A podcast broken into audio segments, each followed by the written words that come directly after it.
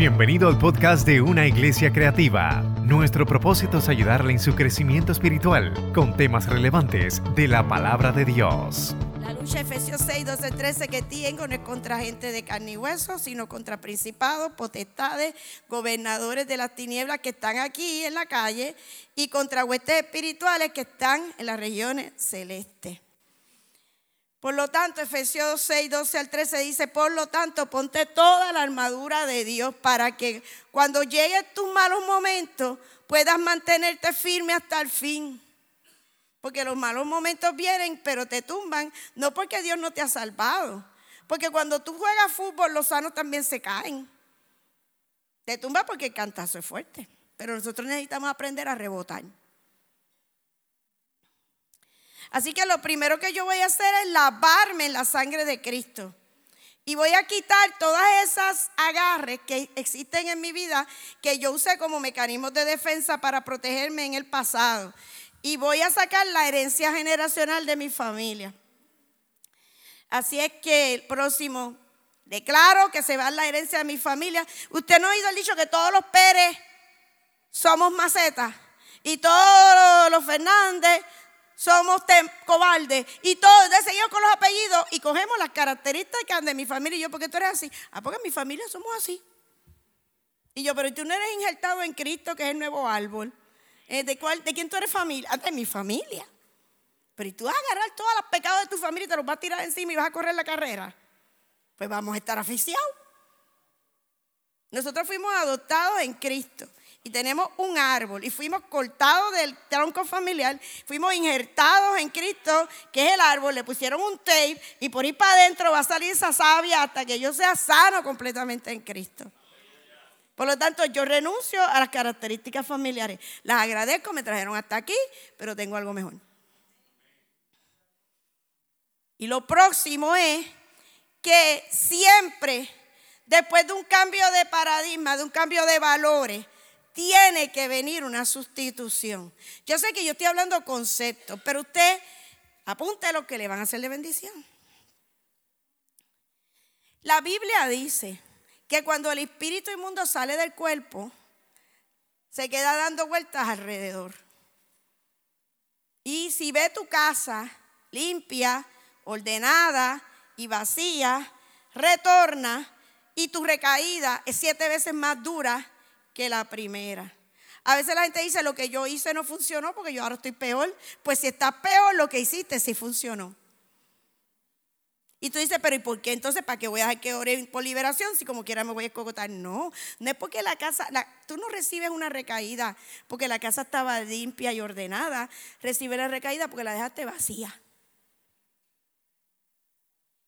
Y yo tengo una casa limpia, me, limpié la herida, la tengo ordenada. ¿Y cómo la dejé? Vacía. Pero yo tengo que coserla y tomarme mis antibióticos, porque los antibióticos entonces pelean de adentro para afuera. Por lo tanto, después de cada libertad, tiene que venir una sustitución de paradigma. La Biblia dice, el cultaba, no ulte más. El que chismeaba, de gracia por todo. ¿Qué piensa? Tengo que tener un cambio de qué? De paradigma. Pero la gente lo cambia todo por ayuno y oración. Dejé siete amigos, ayuno. Dejé la calle, ayuno. Estoy en boa, Biblia, oración y ayuno. Pero tenemos la sustitución conlleva personas por personas, lugares por lugares, pensamientos por pensamientos. Pero entonces cuando yo he sufrido mucho, yo me aíslo. ¿Te invita? No. Yo estoy más segura en mi casa. Pero tú no estás sustituyendo persona por persona. Porque ya tú no quieres nuevas personas. Saliste de la calle, pero no estás con nueva gente. No saliste de lugares por lugares porque no quieres servir. Yo no te digo que seas el leading vocalist que te pares aquí y dirijas a worship. Pero puedes ayudar en el patio, puedes cargar los cables. O sea, yo tengo que pertenecer a la nueva familia. Y uno empieza gateando cuando uno nace. Entonces, después de cada liberación, siempre tiene que haber una sustitución para que no haya una recaída. Porque yo estoy en mi casa aburrida, me llama mi ex y ¿qué yo hago? Pácata, siete veces peor. Porque yo no sustituí a tiempo. No se queden como si fuera Halloween, que no es la mansión embrujada. Existen elementos que afectan el crecimiento de mi relación con Dios. Y eso, esos estilos se llaman ataduras, pactos de carne, opresión o tormento. ¿Qué dice Efesios capítulo 2, verso del 1 al 5? Efesios 2 del 1 al 5 dice que hay un espíritu que opera en la potestad del aire y que opera en nuestros pensamientos, haciendo los deseos de nuestros pensamientos, los deseos de nuestra carne. Y éramos por naturaleza hijos de ira, nos molesta la cosa y reaccionamos. Lo mismo que el que está al lado, lo mismo que los demás. Pero entonces el texto dice, pero Dios, por su gran amor con que nos amo, aún estando muertos en mi delito y pecado, ¿qué muerto pide ayuda? Nadie. Aún estando muerto en mi delito y mi pecado, me posiciona en Cristo, me dio vida juntamente con Cristo por gracia sois salvos. Cuando Dios me agarra en el aún, en el aún con dudas, en el aún sucio, en el aún rebelde, muerto en mi delito y pecado, me da vida en Cristo por gracia, empieza la restauración. Una vez yo estaba predicando en un hogar crea y me invitaron a hablar de lesbianismo, a un, a un hogar crea de damas. Y estaban un montón de buchas allí queriéndome picar en cantito. Y yo, pero si yo no escogí el tema, yo hablo de todo. Y después estaban vestidas de blanco con sus collares de brujería. Y yo, Señor, gracias por mandarme aquí cholita. Y cuando hago el llamado, pues una chica pasa adelante y me dice, yo quiero que Dios perdone mis pecados cochambrosos, pero yo no quiero dejar de ser gay. Dije, pues muy bien. Si usted no quiere el combo de hamburgues, las papitas y el hot dog, empiece por el hamburger, que Cristo es lo primero. Ya Dios me trabajará lo otro. Porque nadie se ha salvado de cantazo. Usted se salvó de cantazo. Usted pacta con Cristo como Señor y Salvador y arranca. ¿Verdad que sí? Adiós, ¿cómo nacen los nenes, los bebés? Sucio. ¿Y qué dice el papá? ¡Qué lindo! Cuando usted se convierte como uno nace, sucio. ¿Y qué dice Dios en el cielo? ¡Qué lindo! Los ángeles dicen, bueno, se ve mejor si lo limpiamos un poquito. Entonces nosotros tenemos que empezar a cerrar el pasado, las grietas del pasado, cerrar las ataduras, cerrar las grietas de pacto, cerrar las grietas de opresión. Entonces empezamos en el orden que Dios nos los va trayendo a la memoria, así mismo los vamos entregando. Y Dios viene así para adelante y para atrás, te recuerda uno de ahora, uno de antier, uno de ayer, uno de dice, pero Señor, ese es el orden, porque en la medida que uno se sana, favorece que el otro se sane mejor. En el orden que Dios te lo recuerde, tú los vas a trabajar. Pero la pregunta es, ¿qué es una atadura? Una atadura son cosas físicas que alguien me regaló o que yo me compré. Una vez una chica que se llamaba Darlene, ella escribió un libro que se llama Long Road to Love, Largo Camino hacia el Amor. Y ella pues se convirtió, se, fue de la vida gay, cambió la camioneta por un sedán, cambió de ropa y ella viajaba una hora para orar con sus amigas, porque era en Estados Unidos donde las distancias son así bien largas. Y ella viajaba una hora, pero después de varios años como que sintió que sus oraciones no pasaban del techo y que decía, algo me falta, algo me está impidiendo. Y se lo dijo a las chicas y las hermanas empezaron a orar por la. Y sale una y le dice, ay, cuando yo estaba orando por ti, lo que me llega a la cabeza es la palabra taco. Y Darlene hizo así, se echó a reír, se fue para su casa. Ella había cambiado todo, pero en el closet había este, guardado el palo de billar y el taco. Porque con eso ella se iba a jugar billar y a conquistar mujeres. Y ella llegó y lo rompió y se fue la opresión. O sea, a veces nosotros guardamos el closet por si las moscas queremos mirar para atrás. El teléfono de alguien o la foto, ¿verdad? Ay, bendito la almohada que todavía yo la huelo y me doy un pase de él. Los tóxicos, los tóxicos cristianos, los tóxicos cristianos lo que hacen es, los tóxicos cristianos te regalan entonces para tener control, porque también hay tóxicos en, en la iglesia. Están como Plaza Sésamo, arriba, abajo y atrás. Hay tóxicos en la iglesia Pues eso te regalan una Biblia para que pienses en mí. Te regalan a Cristín de Clario para que pienses en mí. Y que hay que tú pones a Cristín, ay, que será de la Biblia fulana, de fulano. Mira, regala el CD, mande la Biblia a las misiones y cómprese otra Biblia. Porque tenemos que votar lo que, todo, todo. Yo una vez estaba en la oficina y llega un muchacho con una pulsera de oro de tres tonos, oro blanco, oro dorado y oro rosa. Y yo lo veo, y como es varón, pues bien gruesita. Y yo lo miro y le digo, wow, ¿y eso? Y me dice, imagina. Yo, ay, ¿qué tú hacer con eso? Y se la quitó y la tiró al zafacón, porque esa era una atadura de alguien que se la regaló. Entonces llega otro muchacho después la ve así en el zafacón y me dice, ¿y esa pulsera? Y yo, imagina. Y me dijo, ahí se va a quedar, yo no la quiero. Y yo, yo tampoco. Tenemos ataduras caras. Los nenes te dicen, si me regalan una tablet. Mi mamá no tiene dinero para una tablet, ¿sabes? Cuando te regalan, te regalan cara. Pero tú tienes que decir, yo valgo más que una tablet. Yo valgo más que el Suzuki que me regalaron. Yo tengo que coger los dálmatas y llevarlos al refugio y que el Señor los bendiga.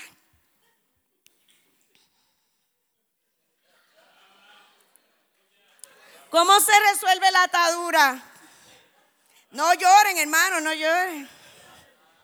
¿Cómo se resuelve la atadura? Barriendo, botando, cogiendo las cosas materiales y sacándolas. Eh, yo cuando viajaba siempre me traía, ¿verdad? Recuerdos de este país, recuerdos de esta ciudad, recuerdos de aquí. Y en una enfermedad bien fuerte que hubo en mi casa, yo le dije a Cintia, mira Cintia, bota lo que te dé la gana. Cintia se fue con tres hermanos y fueron por mi casa. Ahora, ay, papá, papá, yo no estaba. Cuando yo llego, habían tres bolsas negras así. Yo dije, ¿qué voto Cintia? Y dije, yo no voy a mirar, nada material puede más que la, que la salud. Tres bolsototas. Después estoy caminando así en la semana, en el mes, a los dos meses. Oye, ¿dónde está el cucu que yo traje? De, de, Alemania. Me botó el reloj cucú, pero ¿qué culpa tener el reloj Mira, hay que yo caminaba por un lado, algo no estaba. Ya no compro, ya voy y vengo y no traigo nada, la foto y las memorias. Porque traemos ataduras, ¿verdad que sí? Uno mismo se autocontamina. Dame ese pichoncito que me lo voy a poner aquí, que me queda a lo más lindo. Así que yo voy a botar las cosas que me llevan a pecar, voy a botar el alcohol, las drogas, las pulseras, los videojuegos, las postales, los perfumes. Una vez una joven que había roto con una familia de su pasado tóxico, está así en la oficina y la llaman por teléfono, mira que por favor me lleves a la, a la Yupi porque está lloviendo. Y yo la miro y digo, pero nena, que coja, un, que coja una sombrilla como hace cualquier estudiante y se vaya para la universidad. Ah, Aisha, es que tú no eres agradecida. Aunque yo no estoy ahí, pero ya hay que ser agradecido porque la gente te hizo favores. Y yo, pues, se fue a llevar la persona a la lluvia porque estaba lloviendo. Y regresó con un perfume envuelto, nuevecito, de cristal, envuelto en su empaque, nuevecito. Y yo, oye, qué casualidad que tenía un perfume para ti para cuando lloviera. Y no, no, no, no te preocupes. Y lo pusimos en el estacionamiento y saqué nuestra oficina y de todo. Saqué un martillo del ministerio y le dije, rómpelo en el nombre de Jesús. Y le está ahí dando, ta, ta, ta, diciendo, tú eres un exagerado, tú eres un exagerado. Y yo le digo, en el nombre de Jesús hizo ¡prac! Entonces se asustó. ¿Viste que había pasto? Y le dije, como en el closet del ministerio también tenemos lector y vete y échalo al parking para que no haya ese aroma. Se fue. Pero vemos fornites, jugamos videojuegos, nos contaminamos en toda la esquina y queremos estar limpios. Pues tengo grieta. Lo próximo, yo rompo pactos de carne. ¿Qué son pactos de carne? Pactos de carne son todas mis memorias eróticas, buenas y malas. Las rompo todas en el nombre de Jesús. ¿Qué pasa? Que en la década mía la gente pecaba afuera, en la, en los cines eróticos, triple X, pecaban en los bosques. Ahora los muchachos, ¿dónde pecan? En las redes. Y todo el mundo dice, nene, es tan bueno, no sale del cuarto. Y yo, ajá. Buscando al Señor no está. Entonces, ¿dónde peca nuestra generación? En las redes.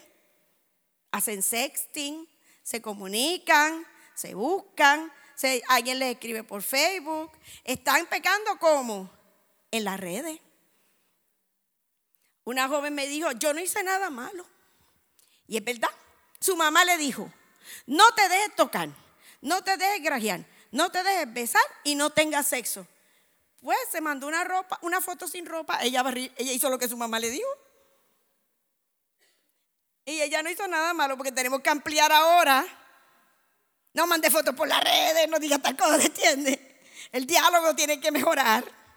Antes te decía, no le hables a los extraños y no te montes con un extraño en un carro. Y ahora que tú haces con Uber, llamas a un extraño y te montas con un extraño en un carro.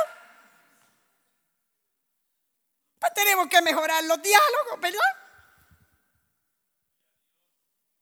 Porque es otro tiempo. Y queremos proteger con técnicas de pasado una generación del qué? Del presente. Le decimos, pues si vas a coger un Uber, tomar una foto a la tablilla, al de esto, mándala a las redes, mándamela por WhatsApp, ¿entiendes? Porque nuestros diálogos han cambiado. Por lo tanto, toda experiencia erótica es un pacto que tú haces con tu propia carne. La Biblia dice, cualquier pecado que tú pecas es fuera de tu cuerpo.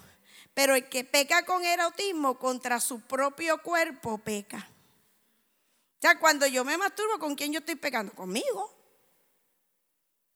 ¿Entiendes? Entonces nosotros tenemos pecados eróticos y tenemos memorias eróticas. Y tú dices, pero ¿qué yo hago si yo sé un montón, si yo estoy viendo pornografía desde los 11 y estoy, estoy en esta situación? Pues en este momento te dices, ¿cómo yo limpio el sistema? Pues obviamente le bloqueo todas mis redes, le pongo filtro, a algunas personas tóxicas les doy delete, lo saco de las unfriend, lo saco de las amistades, pero también yo voy a empezar en el nombre de Jesús a bendecir las personas lindas. Si yo veo una persona linda, te bendigo y me bendigo.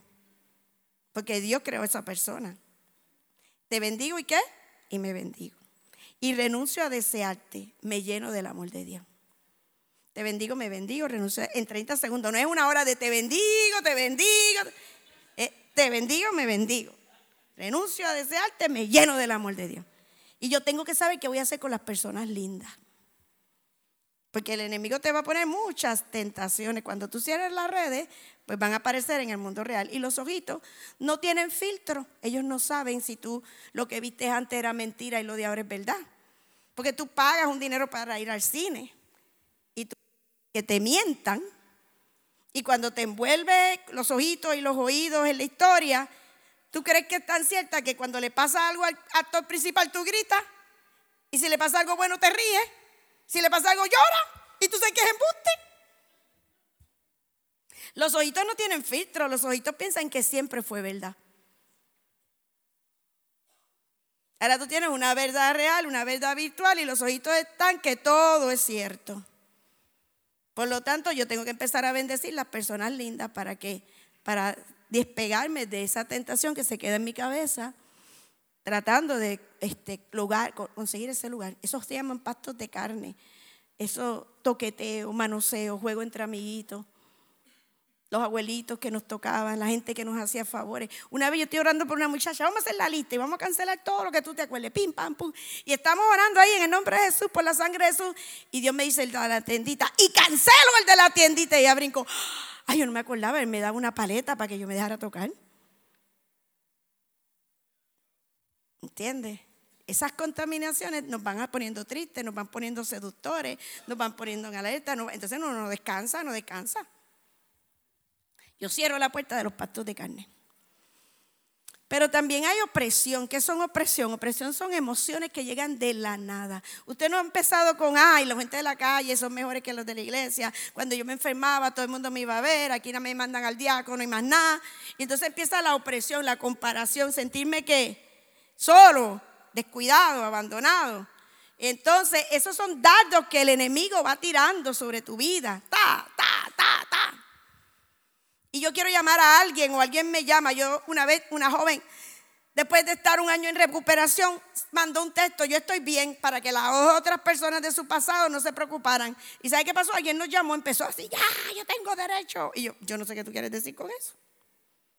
Porque la sangre de Cristo tiene nombre que sobre todo nombre. ¿Entiendes? Así es que nosotros sabemos que Satanás te tira unas dardos, mira, llámala, dile que todo está bien, este, discúlpate por haberla dejado, que no fue así, que chichichía, y entras, y te fuiste por una grieta. Y entonces, eso se llama opresión. Satanás te tira una, ay, yo quiero una cerveza fría. Yo quiero una cerveza fría. A ver si hecho, si tú no bebiste cerveza. Ah, entonces, ¿cómo vas a comparar? Pero si me hubiera tirado el dardo de mami, era tremendita, chacho, yo caigo rápido. Porque mi madre era tremendita. Y Satanás te tira el dardo, te los tira todos. Algunos tú los aceptas y otros tú no los aceptas. Pero siempre son del diablo. Los que aceptan y los que no aceptan son del diablo. Porque Dios no quiere echarte para atrás. Dios quiere echarte para dónde? Para adelante. Así que vienen golpes, memorias, nostalgia. Y pues tienes miedo a cortar una relación. Y obviamente las relaciones existen en el mundo real y en el mundo virtual también. Te llaman, te buscan, te testean, te llaman por otro teléfono, tú los bloqueas y te buscan por otro lado. ¿Y qué te dicen? Ay, después que fuimos al cine juntos y fuimos a la playa juntos y compartimos tanto y tuvimos nuestros cumpleaños, ahora tú te desconectas y porque ya quieres ser un aleluya. ¿Verdad que te dicen así? Pues la respuesta es la misma. Nosotros fuimos al cine juntos, nosotros fuimos a la playa juntos, compartimos nuestros cumpleaños juntos, no te debo nada porque ya yo te acompañé. O es que yo estaba en coma cuando tú hiciste todo eso. Tú quieres que yo te pague porque tú fuiste feliz. Y te debo. Pues si fuiste feliz y yo fui feliz, no nos debemos nada.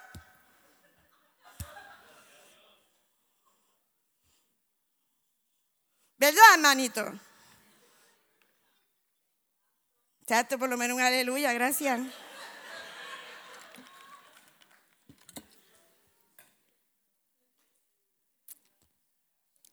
Una opresión también es sueño con personas tóxicas y ciclos de nostalgia que llegan de la nada y miedo. ¿Qué dice la palabra de Dios? Porque Dios no nos ha dado espíritu de cobardía. Dios nos dio poder, amor y dominio propio. Por lo tanto, el espíritu de miedo es una, es una presencia que nos amenaza. Te vas a quedar sola, nadie te va a querer, nadie va a confiar en ti, todo el mundo se está casando, mantén tus amistades de atrás. Pero la palabra de Dios dice que el perfecto amor de Dios exorciza el miedo, echa fuera todo temor. Pues si el amor exorciza el miedo, el miedo no es de Dios. Porque el amor no exorciza el gozo. El amor no exorciza la paz. Cuando el amor entra y se ve el miedo, es porque el miedo no es de Dios. ¿Entiende? El perfecto amor de Dios echa fuera el temor. Entonces cuando tengo miedo, Señor, lléname de tu amor. Próximo, una operación dice, yo me quiero emborrachar, quiero ver pornografía, quiero hacer sexting, quiero sexo descontrolado, quiero encontrarme con mi pareja para agrajarnos, eso es opresión. Otra opresión es las personas que se aferran a, no necesariamente todos los que se aferran a tu vida quieren una gratificación o una, un premio sexual. Hay gente que se aferra porque no se quiere sentir solo, no se quiere sentir en el aire. Las nenas dicen, ese novio mío es súper chulo. Él va conmigo a la iglesia, va conmigo, me lleva a la escuela, va conmigo, me lleva al trabajo y después hablamos hasta las 12 de la noche. Eso no es amor, eso es un stalking, eso es un acosador. No te quita el pie de encima. Y entonces tú dices, no, yo no tengo dependencias emocionales, no. Y tú le dices, vas para el retiro. Y ella te dice, te aviso, llama a la amiga, mira, si tú no vas, yo no voy, porque yo no voy para allá sola. Entonces está en el culto mirando para atrás. ¿Por qué? Porque la amiga no ha llegado con su papá. Cuando llega la amiga, aleluya, gloria a Dios. El elemento corredentor, Dios y la amiga. ¿Entiendes? Y tú le preguntas a esta, mira, puedes ir tal día, tal actividad. No, porque tiene un compromiso y la otra contesta. Eso es dependencia emocional, ¿verdad? Cuando alguien contesta por ti. La tenemos con los chicos, pero también la tenemos con las que? Con las chicas. Algunos la tienen con las mamás. Así que hay que soltarla. ¿Y cómo yo resuelvo esas ataduras psicológicas, esas opresiones, esas nostalgias, esa dependencia, ese aferramiento? Pues yo lo resuelvo llamando a alguien que ore.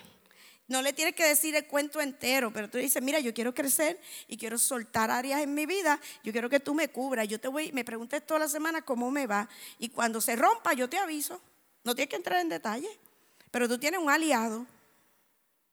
¿Cuál es la diferencia entre un aliado y un cómplice? El cómplice, cuando tú le dices, mira, estoy viendo pornografía, te dice, ay, yo también. Te dice, wow, mira, me fumé un moto de marihuana. Yo también. ¿Eso es un qué? cómplice. Pero si tú le dices a un aliado, estoy viendo pornografía, te dice, voy a orar por ti, toda la semana te voy a preguntar si estás o no estás. Ese es un aliado, el que te empuja. Pero el que te deja y te dice, quédate así, que Dios, Dios es amor y misericordia, paz y amor, gozo. ese es un cómplice. Porque la voluntad del Señor es que nosotros podamos ¿qué? crecer. Crecer. Así que yo no puedo pelear todas mis peleas solo, por eso es que es importante el poder del acuerdo.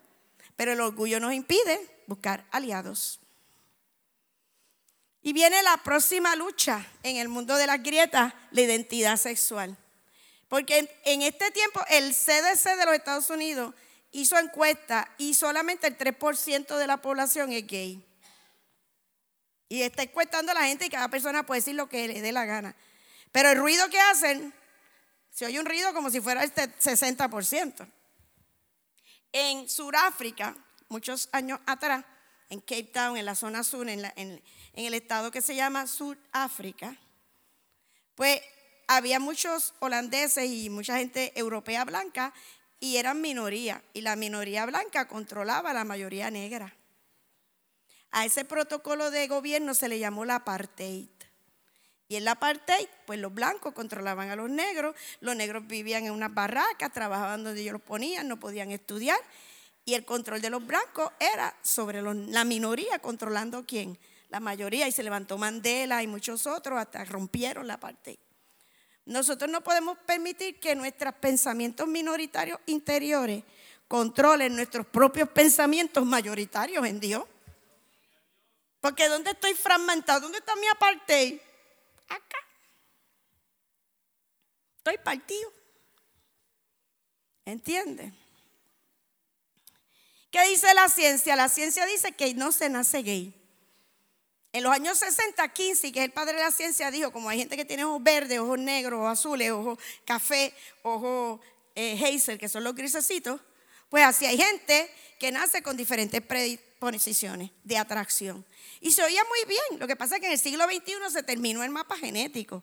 Y existen genes para el color de ojo, multiplicidad de genes y alelos, que son los que compiten dentro del mismo gene. Pero no existe el gene gay. Por lo tanto, si no es nurture, que es naturaleza, eh, si no es nature, que es naturaleza, pues es nurture, que es roce social. La gente dice, no, no, yo no sé, nadie nace gay, pero en el camino se desarrolla. Si yo estoy caminando y me fracturo un pie, y se me desarrolla una fractura, pues yo me hago una placa. Una placa es un marcador biológico que identifica que la fractura. Ah, que si tengo dolor de cabeza, pues me hacen pruebas de presión, pruebas de sangre, me hacen para ver si es azúcar. Si no es así, pues siguen hasta que me hacen una tomografía, resonancia magnética y maray, ¿verdad? Para ver por qué me duele la cabeza. Para cada cambio existe un marcador biológico, una prueba. Pero no existe un marcador biológico gay porque no hay pruebas que determinen que tú tienes un cambio. No existe un marcador biológico, un cambio gay.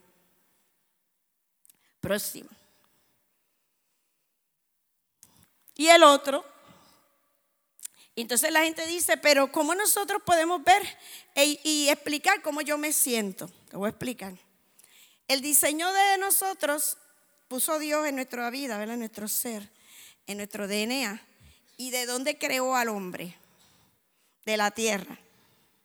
¿Y de dónde creó a la mujer? Del hueso de la costilla específicamente, ¿verdad? ¿Qué pasa? Que de la costilla, aquí tú tienes la médula ósea, que usted sabe que usted muerde el huesito y sale como una, un caldito rojo.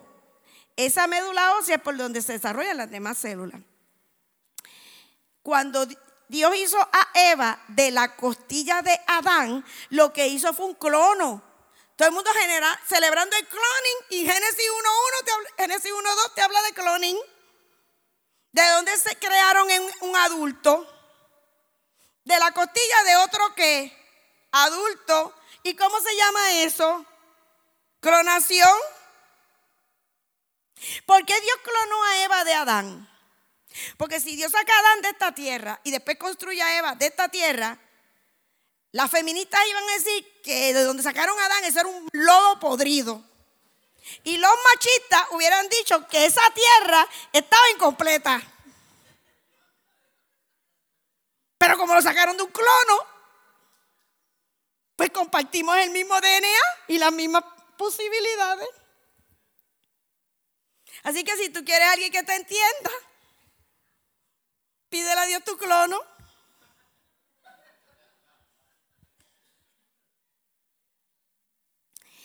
El primer rey de Israel se llamó Saúl. Y el primer rey de, Israel era bien alto, era tan alto que los hombros de Saúl iban por encima de las cabezas de todas las personas de Israel. O sea que él miraba a la gente así, como, como si fuera un dron. Pero ¿qué pasa? Que confiaba tanto en su propia fuerza que Dios lo desechó porque no dependía de Dios. Nosotros cuando tenemos gente que queremos ayudar a desarrollar, ¿qué le decimos? Tiene que ser deportista, tiene que ser masculino, tiene que ser un Saúl. ¿Verdad? Que todo el mundo quiere a macho man. Porque en Puerto Rico la visión de ser hombre, ¿quién es? Saúl. ¿Verdad? Como un piculín pero sin marihuana. Pero el segundo rey de Israel, el segundo rey de Israel se llamó David. David no era alto ni, ni de hueso largo. la constitución ósea de David era flaco y de hueso fino. ¿Cómo yo sé eso? Porque el texto dice que cuando le pusieron la armadura de Saúl se le cayó. No tenía hueso para aguantar. No tocaba las congas. ¿Qué tocaba David? El arpa. ¿Qué dice la Biblia de David? Que era lindo, que era de hermoso parecer. Y también bailaba. ¿Qué etiqueta le hubiéramos puesto a nosotros a David? Restauración, restauración, restauración. Pero la Biblia dice que David era un hombre conforme al corazón de Dios. Y es al único que le dice hombre.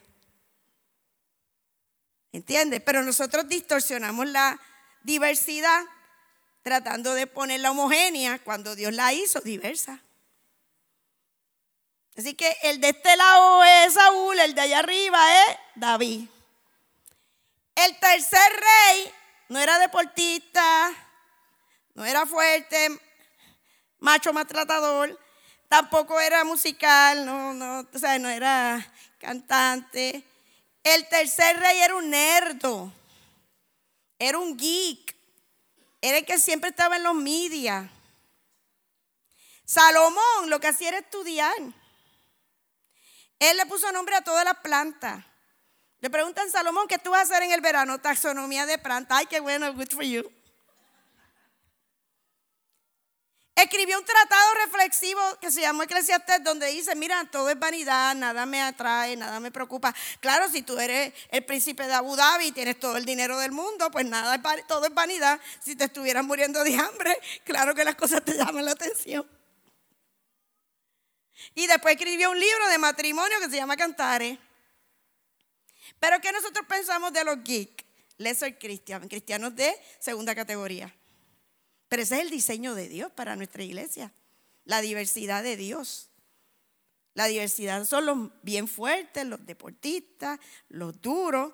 La diversidad son los sensibles, los intercesores, los danzores, los adoradores. Y la diversidad de Dios son los que estudian, los que hacen protocolos, los que hacen manuales, los que entran a las redes. Esa es la diversidad de Dios próximo. La diversidad de Dios para la mujer también opera. La, la Biblia dice que había una mujer que era una guerrera y que se sentaba a la puerta de la ciudad para impartir justicia y que se llamaba Débora. Pero ¿qué le pasa a las nenas inteligentes? Que dicen, yo quiero estudiar ingeniería. Te vas a quedar sin marido.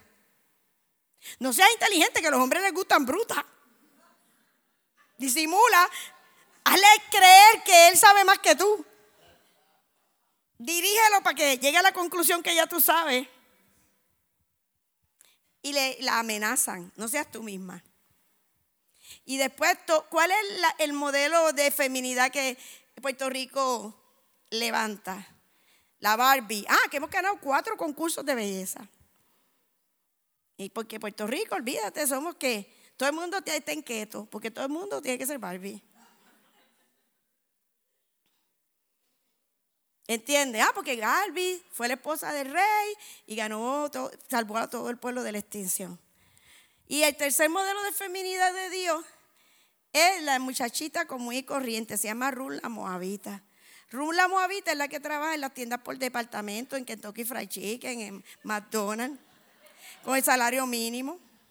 Dice la Biblia que Rula Moabita lo que hacía era que cuando recogían todos los, granos en Israel, lo que sobraba, ella lo iba recogiendo del piso, se lo echaba en la falda y con eso ella molía el grano y ella y su suegra comían. Del linaje de Rula Moabita, la nena de salario mínimo, viene Jesús. De ahí es que viene Jesús. Así que tenemos que reevaluar nuestros modelos de feminidad y masculinidad para que la diversidad tome su territorio y pueda dar el 200%. Pero hemos caído en un triángulo que se llama el triángulo de la mentira y te voy a explicar cuál es el triángulo de la mentira. El triángulo de la mentira es que tú dices, a mí me pasó esto.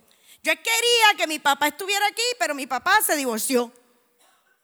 Por lo tanto, llego abajo, al pico de abajo. Pues mi novio va a llenar ese lugar. El triángulo de la mentira. Yo no me llevo con mi mamá y me desconecté de mi mamá y me manosearon y me toquetearon porque no. Yo quería una mamá que me protegiera, pero me manosearon y me toquetearon porque mi mamá no me protegió. Por lo tanto, yo odio a los chicos y me voy a aferrar a una amiga que me proteja. Este es el triángulo de la mentira, lo que yo espero, lo que me pasó y lo que yo decido. Y vivo de triángulos de mentira, tengo varios.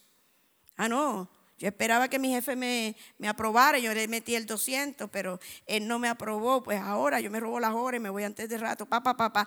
Y vivo de triángulos de lo esperado, lo recibido y los nuevos pactos que yo estoy haciendo. Y son triángulos de mentira. Pero ¿sabe qué hace Dios con tus triangulitos de mentira? Cambia este y lo sana. Y dice, aunque tu padre y tu madre te dejaran con todo, Jehová te recogerá. La Biblia dice, tienes necesidad financiera, da tu diezmo y te voy a espantar el que te está devorando, al devorador. Empieza Dios a decirte, cuando tú estás en esta situación y sientes miedo, llénate de amor, no pelees, deja de gritar.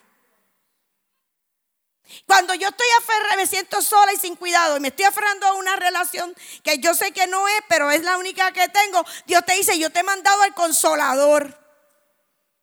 ¿Para qué? Para que tengas un, un outcome, una salida, un resultado mejor. Cuando Dios transforma tus triángulos de mentira por triángulos de verdad, próximo, te voy a enseñar lo que pasa. Te vuelves un diamante, se unen todos los triángulos. Y tienes muchas facetas de toda la restauración. y Dios te restaura.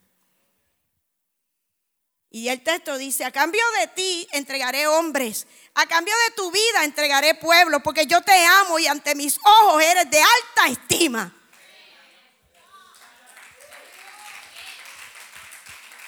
En el orden en que tú ves tus triángulos, ahí mismo los rindo. ¿Cuál es tu opción? Este es el que yo estaba usando. Se aceptan sugerencias, Dios. ¿Cuál es tu opción? Porque yo quiero acabar diamante. Yo quiero acabar el diamante. Esta será mi recompensa. Isaías 61, del 1 al 7, se lo voy a leer. Te dice, esta es la única predicadora que lee la Biblia al final. Isaías 61, del 1 al 7. ¿Vieron? ¿Vieron? Porque ahí Dios trae cosas nuevas cada mañana. Dice así.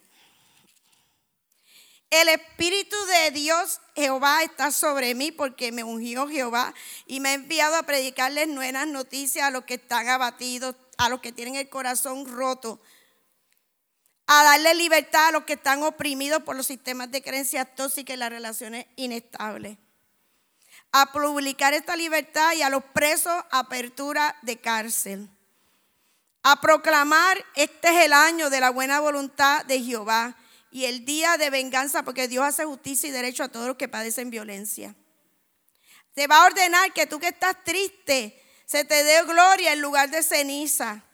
Estoy en el verso 3, 61, 3. Óleo de gozo, aceite de alegría en lugar de luto.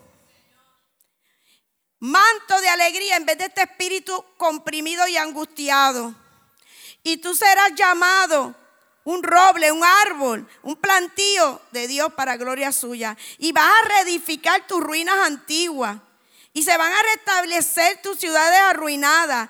Y toda la basura de generaciones que tú has cargado se va a limpiar. Y las demás personas, los extranjeros, los de la calle, Van a trabajar para ti, van a cuidar tus ovejas. Y los extraños serán tus labradores. Y tú serás llamado un siervo de Dios, sacerdote. Voy por el 6 de Jehová. Ministro de nuestro Dios será llamado. Y comerás las riquezas de las naciones. Y con alegría será sublime. ¿Vale la pena la restauración? ¿Vale la pena la lucha? Porque hay un precio y un premio. Cuando nacemos, nacemos sucios. Pero los ángeles empiezan a celebrar, empieza en esa vida el proceso de la restauración. Y Dios tiene para nosotros sacarnos del triángulo de mentira al diamante de la verdad, del diseño de Dios. Porque Dios dice la palabra que nos salvó para que anduviésemos en obras que Dios preparó de antemano para que camináramos en ellas. Cada uno de ustedes tiene un diseño y un sueño. Y la tablilla está llena del diseño con todas las piececitas de su sueño. Y tú acá caminando y golpeando como un cobito en una lata de Coca-Cola, como un insecto perdido, cuando Dios tiene para ti una tablilla de libertad. ¿Verdad que sí? Y eso es lo que Dios promete. Para eso tenemos que cancelar los votos, las promesas que yo le hice a esa persona, que siempre voy a estar ahí. Decir, no, Dios va a estar ahí para ti. Tengo que cancelar los pactos de carne. Tengo que cancelar las conclusiones de mi triángulo de mentira y decir, Señor, yo quiero saber cuál es tu verdad con relación a este texto. Y tengo que perdonar a las personas que hicieron esas grietas en mi corazón. Y Dios tiene para nosotros un cambio de paradigma. Dios tiene para nosotros la capacidad de ser diferente. Y nosotros vamos a ser llamados sacerdotes. Y en lugar de vergüenza, en el lugar donde yo me escocote, voy a tener doble autoridad. Y a veces tú dices, porque esa persona tiene más autoridad que esta. Ah, porque esta se levantó de ahí. Ahí donde tú te levantas tienes doble autoridad. En lugar de tu vergüenza vas a tener doble herencia. Y en lugar de deshonra, donde pasaste las vergüenzas, vas a tener doble honra. Y gozarás de una alegría que no se acaba. Perpetua alegría. Esa es la ganancia. Y cuando Dios te promete, Dios qué hace? Te cumple. Por lo tanto, es importante que nosotros lleguemos sucios y empecemos la transformación. Empecemos a, Señor, esta memoria. Señor, ¿qué vas a hacer con este sentimiento? ¿Qué vas a hacer con esta amistad? Voy a botar toda la basura que tengo escondida de la calle y de mis amistades de, antes, de ayer. Y voy a empezar a caminar con justicia porque con justicia seré adornada y estaré lejos de la opresión y del dolor, porque no volverá a mí. Ese es el llamado de la restauración. Yo cierro grietas para correr. Yo cierro grietas para no recaer. Yo cierro grietas porque yo quiero la tablilla de bendición que hay para mí. Yo cierro grietas porque me cansé del triángulo de la mentira y quiero vivir en el diamante de la verdad. Y por eso yo vengo delante de Dios. Y digo, estoy un poquito más atrás que los demás, pero soy tan hija.